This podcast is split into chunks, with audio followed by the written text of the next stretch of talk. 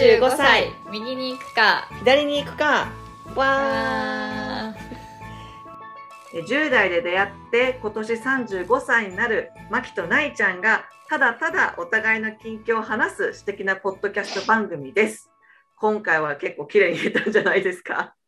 言えた言えた。言えた。わー。なよかった流れる感じで。流れる感じで。ちょっと初かもしれない、なんもうもう何？そうそう。10近い？10個ぐらい取ってて初かもしれないねそうだね。89ぐらいかな。うんそうだね。はい。なんかあっでという間にうん。そんなエピソードを重ねたんだね、そうだね。ちょっと全然でもさなんかあのあの一応見れるじゃん。何人し視聴はいしてるか、はいはいい。や私見れ何人くらいが視聴してるあ見れないんだっけ？そうそうそうあそう。そっか。そうそう。えでもないちゃんにもパスワードとか教えてるからさそれで入ればあそっか多分見れるら入れば見れるのか、えうん。何人ぐらい視聴してるの？そうそうそうそうえ全然少ないよ。でも私めっちゃ聞いてるからね。私めっちゃこのあのポッドキャストのあ大ファン本当だから。ああそうそう。だからさそのカウントがねうん。どういうカウントなのかがちょっとわかんないんだけど、ちょっとちゃんと調べてなくて、うん。でもなんか書き方として想定視聴人数みたいな感じだから、そうやって書いてるってことはさすがにさ今のこのご時世。同じそのあの端末なりさ、うん。同じ人がこう見てたらさ、うん。おそれはこうあの1としてカウントするようにちゃんと組まれてんじゃないのかなって思ってるから。あそれはそう思うね。うん。そうだよね。だよね、うん。だよね。うん。だから、多分あのううちら以外うん。で見てる人はいるっていうことはポジティブに考えよあポッシュに考えよう。う どこ、うん、どどこまで見てもらってんのかわかんないけどちらっとこうお邪魔お邪魔しました。お邪魔しますぐらいでガチャって閉められてる可能性もあなるほどね。あその魅力的な話をしょっぱなからしてないと。いうことかな。いやわかそうそうそう多分、で私ななんかね友達に一人だけ言った、うん、これやってるって。あ言った？そう。ででも誰かというと、うんうん日本語がわからない友達。に そうあのそうなんだ。そうそうあのえっと香港にいる子でもう私月はいにはいはいはいはい。1回とか2回ぐらいあのキャッチアップをしてるわけよ。あの向こうの、まあ、スカイプみたいな感じで。それで、うんうんいやなんか新しいこと始めてさみたいな話をして、うん。うんで、え、な、何？みたいな。何？運動でも始めたの？みたいな話をしたら、いや、ポッドキャストって知ってる？みたいな。まあ、そっからの話になって、でポッドキャストって誰でも、うんうんうんうん。ポ、ポッドキャスターって誰でもなれるんだよみたいな。え、ポッドキャストって誰でも始められるの？はてなはてなみたいな感じだったから、まあ、YouTube だって動画をアップロードすれば YouTuber じゃんみたいな。だから、ポッドキャストも誰も聞いてなくても、あげればポッドキャスターなんだよって話を私がしたわけよ。そう。そんで、あの、まあ、その、あの、アップルのポッドキャストのさ、ところでさ、35うんうんで、右左って漢字で打ってみって、まあ、中国人だからよ、それ漢字で言ってるじゃん。で、打ってうんみたら、わーみたいになって、なんか異嘘世界の、なんていうの、本当に、あの、昔のテレビスターみたいな、本当なんていうの、友達がテレビの中に入ってったみたいな感じのあ雰囲気がするとか言って、で、その、なんていうの、アイコンもすごい可愛いしとか言って、で、その子も、で、それでどういうふうに始めたのかみたいな経緯を話したら、え、なんかそうなったらちょっと私もやってみたいかもとかって言ってて、うんうんで、その子は、うん。その、なんていうの、英語コミュニティの中で結構、あの、ポエトリーとか、その詩？詩？うん。ポエム？詩とかがすごい好きなんだって。で、その、あの英語圏の友達とよくそのなんていうの詩の朗読会みたいな。朗読会ってわけじゃないけどこうなんか勉強会みたいなのやってるらしいの。これへ交渉だよね趣味がね。交渉だね。私は全然理解はできないんだけど でそれでそのなんていうの、まあ、中国語の詩を読んだり英語の詩を読んだり多言語の詩をねみんなでこう共有しながら話すみたいな会があって、うんでそういうのをこうつ月1とかで発信していったらなんか面白いかもねみたいななんかそのね記録も残いや、るし。面白いよ。えねてかさ、そっちの方がさ、すごい価値があると。すごい価値があるよね。なんというか、そうそう、もう芸術というかさ、うちらなんかも普段のさ、その、なんていうの、オープンにただ近況報告してるだけだからね。そうそうそうそうそう。しすかも大体さ、ななんとかしたよとか言ってさ、こう、なんていうの、妄想を話して、いや、根拠ないけどね、みたいな話ばっかりしてるのにさ。そうそうそう。特にちゃんとしたリサーチをしないまま、そうそうそう。そうっぽいよ、みたいな。だらだら話してるだけ。話ばっかだからさそ。うそうそう。そうへえ。その子だけ知ってる。うん。ああ、そういうことね。英語とか中国語とかさ、で広めたら、もっとポッドキャストなんてもっともっと広まりそうだけどね。だからなんか、この間私のポッドキャスト聞いてて面白かったのが、あの渡辺直美がさ、英語でポッドキャスト始めたの知ってる、え、知らない、そうなんでだ。、なんかその、まあ、英語のトレーニングのためにっていうふうに彼女は歌っていて、うんうん。こう、英語話者、まあ、ネイティブかはそれはまあまちまちだけれども、まあ、ネイティブレベルのスピーカーの人たちが彼女に、うん。まあ、電話をしてきて、で、話すみたいな、う英語で。で、まあ、一応アシスタントみたいな形で、あの日英両方とも話せる方が一人いらっしゃって、まあ、その方はちょっとしたアドバイスを、あの例えばこう、直美ちゃんが言えないような、こんななんなんて言うんだろうみたいな、反対、あオポジットみはいはいたいな感じで、そっとこう手を差し伸べすみたいな感じの,、あのことをやってるんだけど、でそれを聞きながら、私もこれやりたいと思ったもん、こう英語力をキープしたり、そのいろんな言語をそうだよするたね。めに、やりたいと思った。そう。喋んないと忘れるし、あ、だからそういう意味で最近さ、なんか今の部門にさ、うんあの、タイの方とかがいて、うんで、今度また5月に UK から一人、えーあの、入ってくるみたいな感じで、そうそう、やっぱこう、グローバルな、あの、うんちょっと、ちょっとずつ、あの、で、そその人たちはやあの、日本語が、ちょっと次 UK の人はどうかわかんないけど、うん少なくともタイの人はそこまで日本語ができないから、基本英語なのよね。で、その人も英語は喋れて、普通に。だからさ、ちょっとそ、そういうのを通じて英語を勉強していこうとか思ったり、やっぱこう、日々の生活に取り入れないとあかんなって。いや、本当にそう。思ってるだから、私もその月に1、2回やるそのキャッチアップが全編英語だから、それでなんとそなく、ね。っかそっか、いいね。うん。うんあでもそれ、それがあるだけでもめっちゃいいと思でももう思い出す基本、基本的に全てスラング系の話しかしてないけどね、その真面目な話一個もしてなくて。う。いやいや、でもそれでもさ、普通に喋れる、その、なんて言うんだろう、こう、文法じゃないけれどもさ、まあそうね。あの、そうそうそう、流れるように出てきたり、接続詞とか出てきたりとかするしさ。まあ、あと聞き取れてるうんいるからね、完璧にね。ああ、そうだよね、うんそうだよね。そうそうそうそう。いや、ちょっとそういう言語のね、あの、あれもややらないとな。なんだっけ？あとなんかもう今言おうとしたの。あ、そうそうそうそう。え、だからさ、ううん。私はもう、もうまだ、ま、えっと、夫には、なんか、うん。ナイちゃんとこういうことやってるよとか、まあ、それこそさ、今こういう時に子供ちょっとお願いしてさ、来たりとかするからさ、うん。あの言ってんだけど、まあうん、当然彼は聞いてないんだけど、うん。あの別に興味もそんなにないと思うし、だろうね。まあ、それはそれでいいんだけど、うん。うん、もうそれ、それで結構でございますなんだけど、ぐらいしか知らなくて、なんか、まあ、なんだろうな、別にバレてもいいんだけど、別にあえてこっちから言わないで、っていうのがいいよね。いや、わかるわかるで気。づいたとき、気づいたときに面白いみたいな。そうそうそうそう。そうなのよ。なんかさ、その、ね進めるほど、なんていうの、大した内容話してないし、日常的な会話じゃん。そうなんです。うんでもなんか、なんとなく、、うん。でもなんとなく、うんそのさ、大学の時にさ、うちらずっと二人で行ったじゃん。で、それを、うん。おかしいよ、お前たちって言ってた人たちもいたじゃん。はいはいはいはい。で、その人たちに、その人たちはさ、私たちがどういう話をしてるのか多分知らないと思うんだよね。うんうん、うん。でもこういう話をしてるんだよっていうのをなんか知ってほしいというか、こんな楽し楽しそうじゃないみたいな。そうそう。くだらなくないでしょ、みたいな。うんうん。え、パートナーは知ってんの舞ちゃんの？これやってる。あ M さんには言ってないね。言ってないか。うん。まあ、言ったところで、そのポッドキャストをまず知らないだろうし、聞き方も知らない、なんかそのローテク人間だかえら、えあ、そう本そう一応スマホではあるんだけど、でもなんか全てに怖いとか言う人だからさ、そのテクノロジーを怖がる人間だから、そうなんだ。世代としては。ね、あの旦那さんと同じぐらいの世代のはずなのに、そうだよ。ちょっと上だけど、うん。だけどうん。なんか本当にあの情報弱者だからさ、本当にそっかそっか。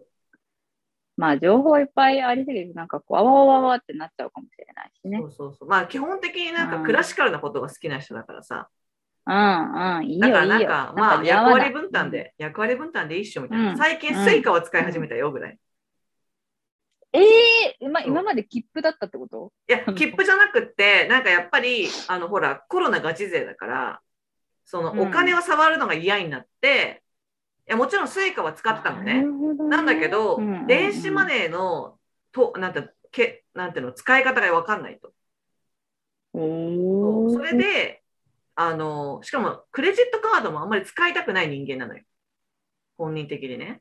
そうなんだ。別に爆買いとか。かする人間でも何でもないのに、多分ね、うんかつかつて一回、なんか乗っ取られたか、なんか嫌な経験があるんだよね、クレジットカード。ああ、そっかそっかそっか。それで、まあ、もちろん持ってるんだけど、基本的にその使いたくないと。うん、それでなんか、あのーだけど、コロナでお金に触るのがちょっとって敏感になった時期があって、で、そこからスイカに、なんていうの、こう、入れて使うみたいなことはやり始めたから、なんかこう、パッと見、ちゃんとこう使えてる風に見える。うんうんけど、うんうんね本当はその使えてないけど、みたいな感じだね。でもまあ、スイカ使えたらさ、結構あるある程度のところは、なんかその電子マネーを OK にしてるところは使えたりするじゃん？そうだよ。私ほとんどスイカだよ。ピッピッあ、そうだよね。マッキーもね、スイカだもん支払い。うんうん。だからそんななんか困ってないみたいだけど。そうなんだね。そうそうはい。今回どうぞ、牧野さん。あの、あの、テーマね。テーマで、そうそうそう、最近、あの、まあ私自身もずっとこう考えてることだったし、うん。やっぱり、で、で最近その会社のうんうん。後輩とか、まあ、あの、同じ女の子、女性とかで、やっぱ話をしてると、そのやっぱロールモデルがいないよね、みたいな。なかなか少ないよねって。うん。っていうか、そもそもうちの会社って、もう、純ジャパで、純ジャパというか、まあ、ザ日系企業で、あの、すごい、あの、部署に、うん。あ女がいない部署とかもあれば、もういてもちょっとちらほらみたいな。うん感じだから、まあ、それはそうなんだよね。絶対数として人数が少ない。で、当然、その管理職みたいなクラスも全然いないし、みたいな感じで、で、まあ、とはいえ、まあ、それなりに、ああの、規模がある会社だから、その、一つの部署単位で見たら少ないけれども、あの、全社でこう見たらいっぱいいるし、だからなんかどうにかこの、何？こう散らばってる女性たちをつなげられないかな、みたいなうんことを話してて、うん。で、なんか社内のその SNS サ SNS サイトみたいなのがあるんだよね。山っていううん、なんか、社内版ツイッターみたいな。はいはいはいはそうそう。で、それは、えっと、一応、パソコンを持ってる人なら、社内のね、アクセスできるっていうプラットフォームで、うん。で、ちょっとそこでコミュニティを立ち上げて、てか同同期と話して、まあ同期の女の子がすごいそういうのうまくって立ち上げてくれて、で、一緒にちょっと、なんだろう、そういう、こう、あの、女の子たちの、まあ、ロールモデルもそうだし、なんかそのつながるみたいなうん。場にしようっていうのをちょっと最近始めたんだけどさ、うん。で、それで、そのじゃあ、ロールモデルってなんだろうね、そもそもとか、なんか、あのーてか、どういう、こう、女性にさ、なってたいとか、うんあるいは、なんかもう、あの、当然、その、こういう女性にはなりたくないとかさ、うん。なんかそういう、そういうのをこう、ちょっとずつ、あの、みんなでこう話したりとか、まあ、こういう女性になりたくないっていうのはあんまり、はその場では今話してないけど、なんか、やっぱ、私は結構思うところもあって、うん。あの今まで会社とかで勤めててさ、なんか、先輩というか、その年配の方で女性で仕事してる人人がいるんだけれども、やっぱり、あの、まあ、人間、そりゃ完璧じゃないさ、これ女女性、男性に関わらず。たださ、やっぱ女性特有の変なところとかってあるじゃない？わかる、ある。これ、もう、あの、もう女もう女性特有なんだよね、やっぱり。その変なこう陰湿さとか、なんかこう、じめっとした感じというか、だから、こういう風になりたくないみたいのを、なんかちょっと話したらなと思って。ああ、なるほどね。そうそうそうそう。えちななみに、ないちゃんはさ、なんかロールモデルとかいるの？こういう、この人になりたい。で私は、なんかね、一人じゃない、一人じゃなくてもいいと思う。一人一人ってなかなか難しいと思うし。いる？なんか、こな、なんだろうな。性別が同じでっていうのはいないかな。ただなんかこう、このパート、パーツいいなみたいな感じ？そのそれぞれのはい。人を見て、この人のこのパーツはすごくいいなって思うから取り入れようみたいな？この人のこのパーツ憧れるなみたいなうんうんうんうん。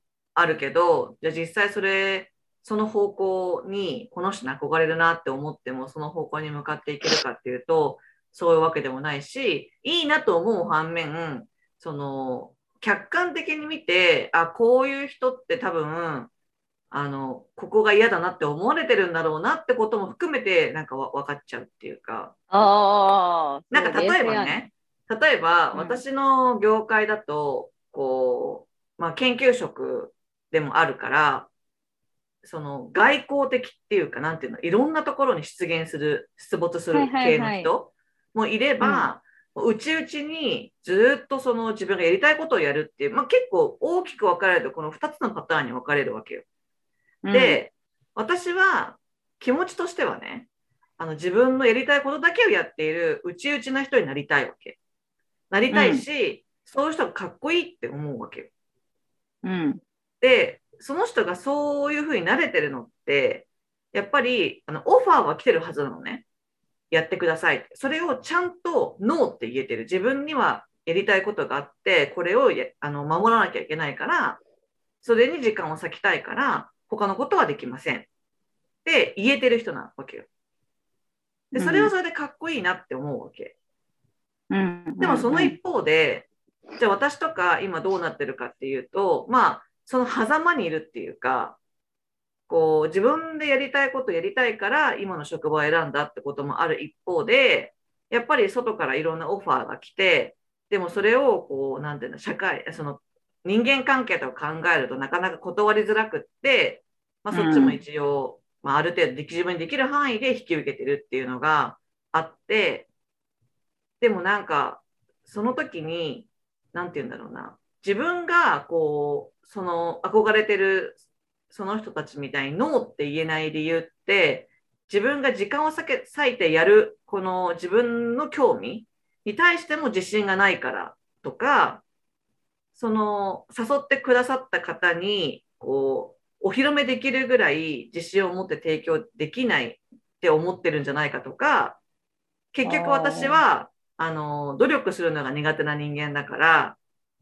その、じゃあ、外に出出るような仕事をしなかったその時間、本当に自分がやりたいことに時間を割けるんですかっていうと、そういうわけじゃなかったり、でもその一方で、その、憧れるなっていう、その自分のやりたいことに一生懸命やってるその人は、その外部的なことを、もしかしたら、その外部的なことをやってる先生も、やりたくなくやってるかもしれないじゃん。やりたくてやってるかどうかなんて分かんないわけで、その人たちに押し付けてるっていう風な見方もできるよなって思っちゃうわけよ。っあーて思うと、なるほどね。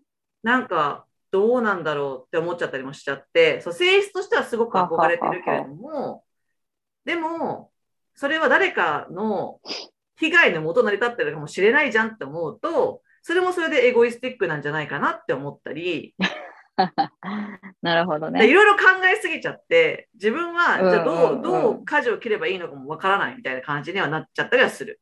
だけど、その、あなんかなりたい人、なりたくない人って考えたときに、私としては、姿としてかっこいいなってやっぱ思ってしまうのは、こう、内々にがんにコツコツ努力できる人がかっこいいな、自分もなりたいなって思ってるから、なんか、うん、どうなんだろうなって思ったりっていう。いや、そうね。ていうかさ、その、しかもふ、向き不向きみたいなのもあるじゃん。そうね。その、外向け、この内々の人はさ、やっぱり一人でコツコツやるのが好きで、で、もしかしたらその、あんまり人にこう発表するとか、人とコミュニケーションするのが苦手っていうので、もしかしたら断ってるっていううんケースもあるかもしれないし、それだったら、まあ、ちょっとそのもしかしたらコツコツする人よりかはスキルがあの下がるかもしれないけれども、ただコミュニケーションスキルが抜抜群にいいから、あの外向きをこういっぱいやってる。で、うん。それでお互いウィンウィンみたいな、うん。そういう風になってる可能性もあるしね。で、あなんか私の中ではさ、そうそう、なイちゃんは本当どっちかというと外向きなタイプというか、まあ、うちうちもできると思うんだけれども、でも、その、そっちのオタクの業界ってさ、なんかこう、うん。私の勝手なイメージだけど、うん。やっぱりうちうちの人は、が、まあ、基本ベースで、はいはいはいで、そ、の、外、外向きの人の方がどっちかというと少ないというかさ、うんなんだろう、苦手そうな人が多いのかなっていうふうに見えるからさ、なんかそっち、そっちができた方が、あの、価値が高いんじゃないのかなとかって思っちゃうんだけどね。でもな、なんかなんて言うんだろう。あの、得意不得意の問題以前にしたいしたくないってあるじゃん。うん。うんうん。で、私はそんなにしたくないのよ、外向きのことを。なんでかっていうと、外向きのことをやったら、これをやってくださいって依頼が多いわけよ。あだってそんなに器用じゃないし、だってせっかくこの道に進んだのは自分がやりたいことをやるために進んだはずなのに、え、なんかやってくださいって言われたことだけをやってるみたいなのに、果たして正解なのかとか思っちゃったりとかね。でもなんか、なんだろうな。あの、結局、その同じ性別っていうふうに考えると、うん、やっぱりこう上に登っていくというか、女性って、すべてできる人が多いんだよね。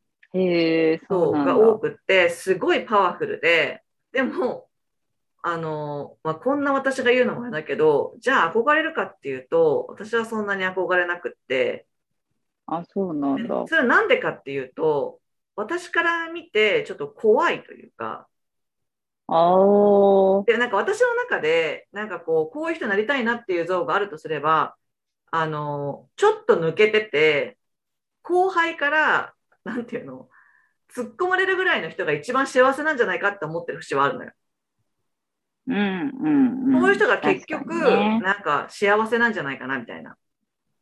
いや、わかる、それ。あのさ、女優で具体的にちょっと言うとさ、うんあの、女優、女優だったっけ？あの、歌舞伎役者と結婚したあの、三田さんとかね。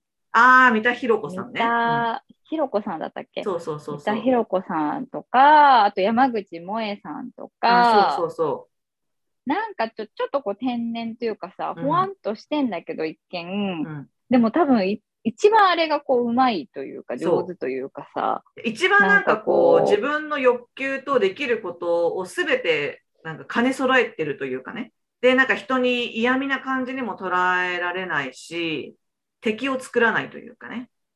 うん、いや、いいよね。ん私も、なんかすごいいいと思うよ。ああいう感じうん。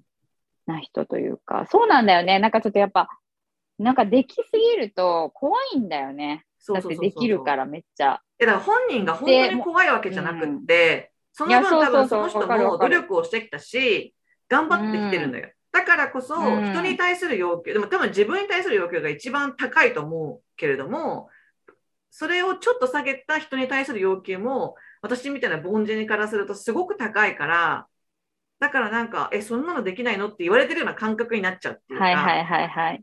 でもなんかそれだったら、なんかちょっと抜けてて、え、なんかわかりませんみたいな人の方が、可愛げがあるというかさ、そうだね親しみやすいし。だからなんかそういうのを、そういう雰囲気をどうやったらまとえるんだろうって結構研究中というか、なんか私って多分すごく怖く見られがちだから、ああ、そっか。いやどっちかっていうとわかんない怖く見られるか。だ大学いやそうだからさとかはね、んそうね、怖く見られたよね。ああ。いや、つうか、そっかそっか。てかさ、気になるよね。後輩とかがさ、うんなんかどういうふうに見てるんだろうとかさ、周りがさ、どういうふうになんか見てるんだろうとかってさ、やっぱなんだかんだちょっと気になるよね。確かにね。でもなんかあれでしょ、うんあの、でもなんか私は多分怖く見られてるんだろうなって思うのは、その原因はいくつかあって、一つは結構ズバッとものを言うところとか、うんうん、うん。あと声が低いとかね。おまあー、一つこうなんか、あの、一つ一つの言葉が重そうとか、うんちゃんと考えられて言われてそうみたいな、落ち着いてるとかね。うん。思われるけど、でも一方で、まあ、あの視聴者の皆さんわからないと思いますけど、私の顔ってどっちかっていうと柔らかい系の顔をしてるのよ。それはあ得したなとは思ってる。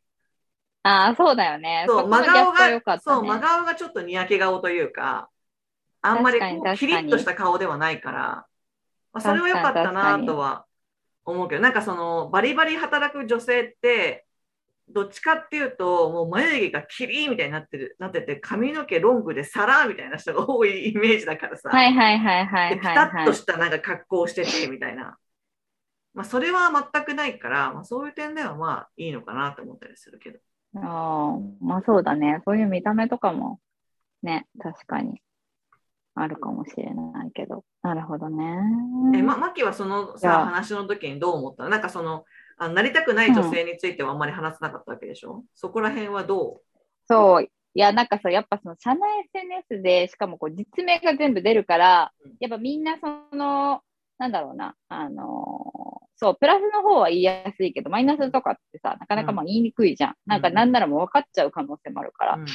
で、そう、プラスの話というか、こういう、みんなどういうふうにロールモデル持ってるんですか？みたいな話になって、で、えっと、まあ、やっぱり今の通り、その性別あんまり関関係なく、だってもうちょっと職場にもいないしさ、うん。そもそも女性が少ないから、社内だったらまあ男性とかもあるし、あと、それぞれのその、なんだろうな、あの時期とかによって、例えば、女性、一人の女性とししてロールモデルはこういう人、うん。母親としてだったらこういう人とか、うん。なんか仕事人としてはこういう人とか、うん。なんかみんなそんな感じで持ってて、今の話とそう似て似てるというか、そうそうそう。で、こういう人になりたくないなっていうのはでもめちゃくちゃあって、うんうん。なんはか、うん。いや、変な声。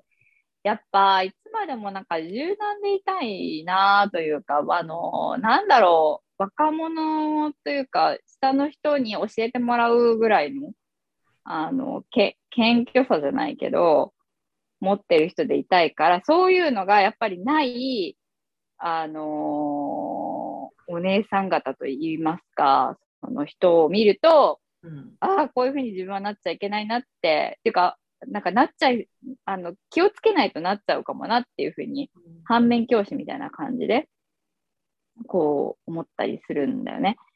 で、なんか、なんだろう、本当かたくなに自分がこれまでこういうやり方でやってきて、うんえーやってきましたと。だから、えっと、このやり方がベストなんだというふうに思っててね、その職場で実際いたんだけど、うんで、だけど時代が変わってるわけじゃんか。当然そのやり方に関してさ、ずーっとそれしかないみたいなのって、まあ、あるよ。それはゼロではないけれどもさ、ほぼ、あの、大多数で過半数は多分変わってると思うんだよね、やっぱりやり方が。いろいろ。ていうか、むしろその、変わどうやったらもっとよくやるかっていうところにその想像力なり価値が生まれてくるんであって、なんかそこでもう思考停止してるわけよね。で、なんか、で、私とか、まあ、周りがこういうやり方ありますし、これの方が効率的だよね、生産的だよね、みたいな、言ってもなんか、うん、みたいな。うんまあ、それ、これ女性だからじゃないのかもしれないんだけどね。なんかっていうあのルールルールキーパーみたいな人ね。そうそうそうそうそうそう。でさ、なんかこう、なんだろうな。そう、なんか、で、あのやっぱ女性だから、で、職場に少ないっていうのもあって、なんか上のおじさんとかは結構その気を使うんだよね、めちゃくちゃその人に。うんで、そ、そ、そうそうそうそう。で、なんかちょっとこう、悪目立ちみたいな感じでしちゃってて、で、結構言うことも言うみたいな。で、多分本人はすごい自分は頑張ってできるみたいな感じで思ってると思うんだけども、まあすごい、あのー一つの側面から見たらそうなんだけれども、まあ、あの結構、あの反発とか害とかも及んでるところもあるから、でもでも頭はもうめもうカッチカチだから、なんかその、そういう人を、そう、カッチカチなのよね。だから、そういう人を見たときに、ちょっとうーんってこう、思っちゃう、思っちゃったんだよね。だからそういう先輩にならないように、なんか、女性って本当よよくも悪くも今の日本の社会だとすごい目立つからさ。うんで、だからこそ、なんかそういう目立ち方をしないように気をつけなくちゃいけないなって思った。でも、でもね、本当にそれはなんか難しいことなんだなとも一方で思う。なんかその、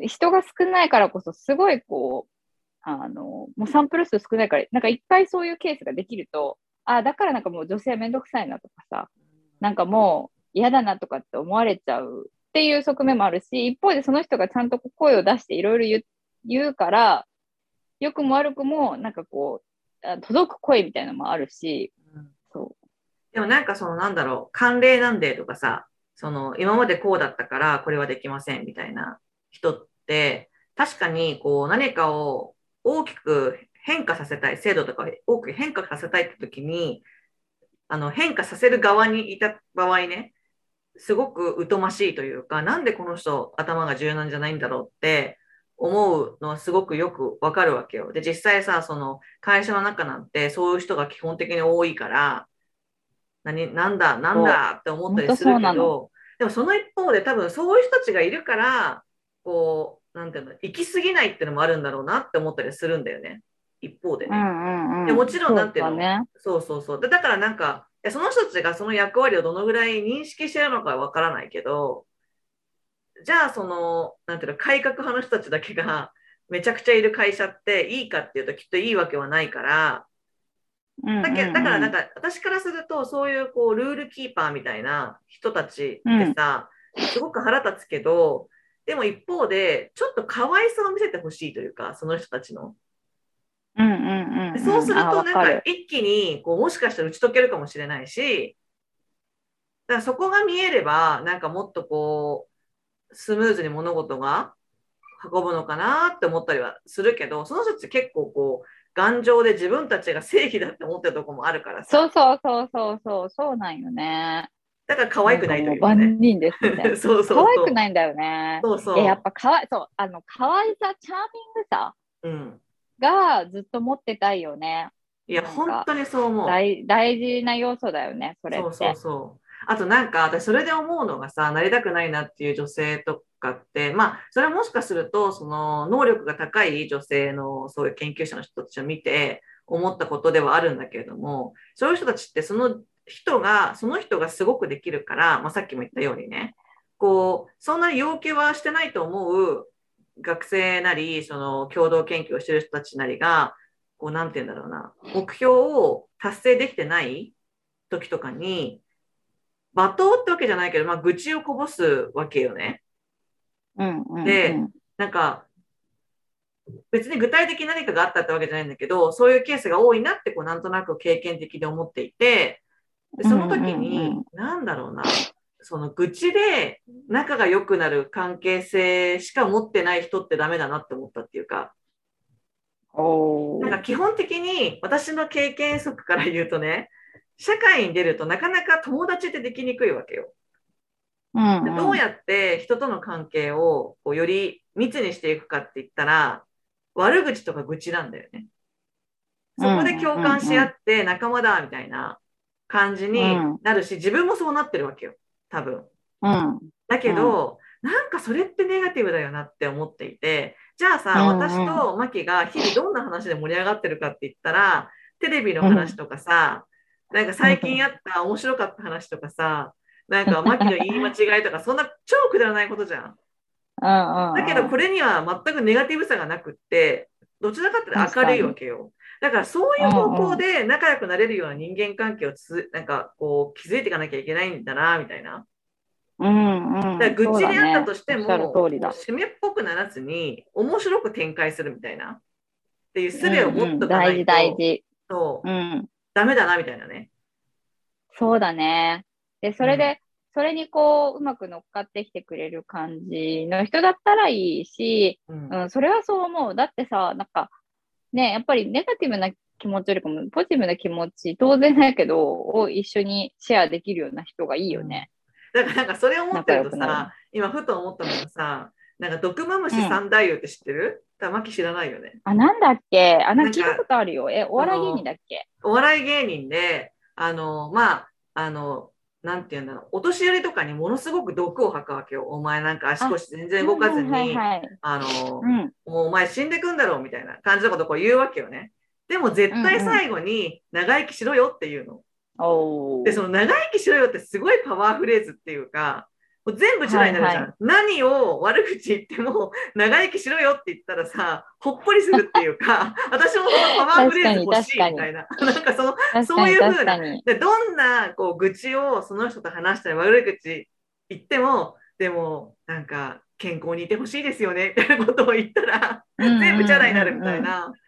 うんうんうんうん。だからそういう一言がったら。いいよね。そうそ確かに。あ、私もそうする今度からなんかネガティブな、こうバーってチャットとかでネガティブになってても、ちょっとこう最後にポジティブに向向かわせるような一言を入れるっていう、そうそうそうその役割になりたいわ。う。そうそうそうそう。でそれ、なんかでもうまいさ言い方が多分大事なんだよね。あんまりポジティブすぎてもダメだし、だねそうだね。あんまりポジティブすぎたらさ、悪口言ってる人を否定してるようになるじゃん。ひそうなんだよね。惹かれるよね、逆にね。なんかちょっと違うな、みたいな。分かってないな、みたいになっちゃうしね。そうなるほどね。角度が必要なんだよね。なんかこんなことうちら言ってますけど、でもなんか美味しいご飯食べててほしいですよねみたいな。なんかわかんないけど、うんうんうんなんかそういうねんんうんうんはいはいはいはい。そうそうそう。ちょっとキラーフレーズ、あのパワーフレーズ、パワーフレーズ。ちょっといいの集めよう。うんねいいの集めたいねうんでもその、うん長生きしろよってすごいなって思うけどね。もう本当に。長生きしろ。うんいい夢見ろよとかじゃない。確かに。なんか現実世界ではちょっとムカつきますけど、でも夢ぐらいはいいの見ててほしいですよねとかね。そうそうそうそうそう。あ、いいじゃん、それ。ねうんそうそう。だからなんかそういうね、こう、そういうことを言えるというか、チャーミングな女性がいいよね、結果ね。チャーミングだね。一番チャーミング。だ今日、今、今まで出てきたキーワードでいくとチャーミング、あと柔軟性みたいな。うん。なんか今日たまたまさ、朝さ、ボイシー聞いててうんさ、うんうん。で、あの、なんか元リクルートのめっちゃこう、凄腕エージェントみたいな森、森、森地さんって呼ばれてんだけど、森なんなんとかさんみたいな、うん。プロフェッショナルとかにも出てた人でさ、その人が最近ボイシー始めて聞いてて、うん。でこれからの時代どんな人が求められると思いますかと、うん。あの、一言でうん。言うと何だと思いますか、ないちえ、これからの時代求められる人？うん。求められるスキルというか、人のスキスキルというか、うん、こういう人みたいえ？え？え、結構何？その驚き系？ああ、なるほど、みたいな。いや、驚きじゃない。今までの今日の話を踏まえてよ。えー、求められる人？え、コミュニケーション能力がある人とかそういうこと？うん、まあ、それもそうなんだけどね。それはもうね、一昔前というか、ちょっと前まではそれだったよね。まあ、今もそれは必須だけど、うん。やっぱ環境適応力、あだってーまあ、柔軟性とかと多分近いと思うんだけど、まあ、要はその、なんか3年後、今こう持ってるスキルがさ、別に、あのーまだこう使えるかとかって、そんなのわかんない。全然こう、不確実性が高まるから、やっぱこう、そういう環境適応力がある人が一番こう、求められるんだって。でもなんか私それで言うとさなな別に精査があるわけじゃないけどその留学とかしてる身からするとさ女性の方が環境適応力あると思うんだよね男性よりも。なんでかっていうとんなんかその留学とか行くとね女性って太るのよ。だけど、男性って痩せんの。えー、そう私の統計上ね。まあ、太ってる人もいるけどね、男性で。そうなんだ。私はもうがっつり太ったけどね。そうそうそう。でもそれって、なんだろう、その状況を楽しんでいっぱい食べたりとか、そういう会に行ったりとか、っていうことなんじゃないのかなと思って。なるほどね。一方で男性は、痩せていく人が多くて、なんかその、集団に馴染めなかったりとか、っていう人が、まあ、多いなっていうイメージがあって、特になんかその大学とかになると、またそれは別になるんだけど、高校の時の留学とかだと、まさにそれな感じはしたかな。あ、そうなんだ思っ。て面白い。わかんないけど。だからなんか、女性の方が適応能力が高いのではないかと思ったりはするけど、うんうんうん。うん。まあ、だから何どうなんだろうね。男女差のか。でもそれで言うとさ、にね。そのさ、あの、私もさ、一個さ、あの、ラジオで聞いててさ、あ、なるほどなって思ったのが、なんかその、うん。あの、女性の社会進出みたいな話で、あの、まあ、うん自分は、まあ、独身で子供もいないし、社会人を続けているけれども、別にその、優秀ではないし、バリバリ働きたいと思ってるわけじゃないから、あの、うん昇進したいっていう気持ちが強いわけではないみたいな。はいはいはい。で、じゃあ私はこの会社でどういう立ち位置でやればいいんでしょうかみたいな感じのお便りが来て、で、それに対して、あの、パーソナリティもなんか何のラジオ、多分ジェーンスーだと思うんだけどね。で、で、うんジェーンスーさんのラジオだと思うんだけど、で、それでジェーンスーさんの答えが、あ、なるほどねって思ったのが、え、なんで女性はそもそも有能じゃないと昇進しちゃいけないんですかっていう。だって、うん私たちの上司で男性で有能じゃなくても昇進してるじゃない。うん。有能だから昇進したわけじゃなくって年齢がいったから昇進したりする人もいるわけで、なんで女性だけ、そのなんていうの働く働いてる女性だけ能力がないと昇進できないとか昇進しちゃいけないって思ってるんですかっていうお答えなでるほどね。なるほどなと思って、で今もとかもさ、こうなんだろうな女性の管理職をあの何パーセント設けましょうとかで募ったりとかしていてでそれで男性が自分の昇進のチャンスが失われたとかさ言う人もいるじゃん中には。で自分よりも劣ってる女性なのに女性優遇枠で取られたとかっていう人もいるじゃん。でもじゃあなんで男性、あ女性が優秀じゃないっていうことで取られないっていうのが普通だって思わなきゃいけないのか？だって周り見渡せば、うん。優秀じゃない男性でもあの昇給していってる人がいるのにその女性の優遇枠で自分のチャンスが失われた。でそこの上に行った女性が自分の優秀じゃないから行ったっていうのはおかしくないみたいな。女性は今までそれをいっぱい経験してきたのに、うん。じゃあその性別が逆になった瞬間に自分のチャンスを失われたって思うのはおかしくないっていう話をしてて、うん。うん。まあ、確かにみたいななんか私が思った想定のそのさらに一歩いったっていうか、うんうんうんうんうんうん。あ確かに優秀じゃなくても別に上司になったって許されなきゃいけないよなっていうかうん。だってそんな人たくさんいるんだから周りを見た時にうん。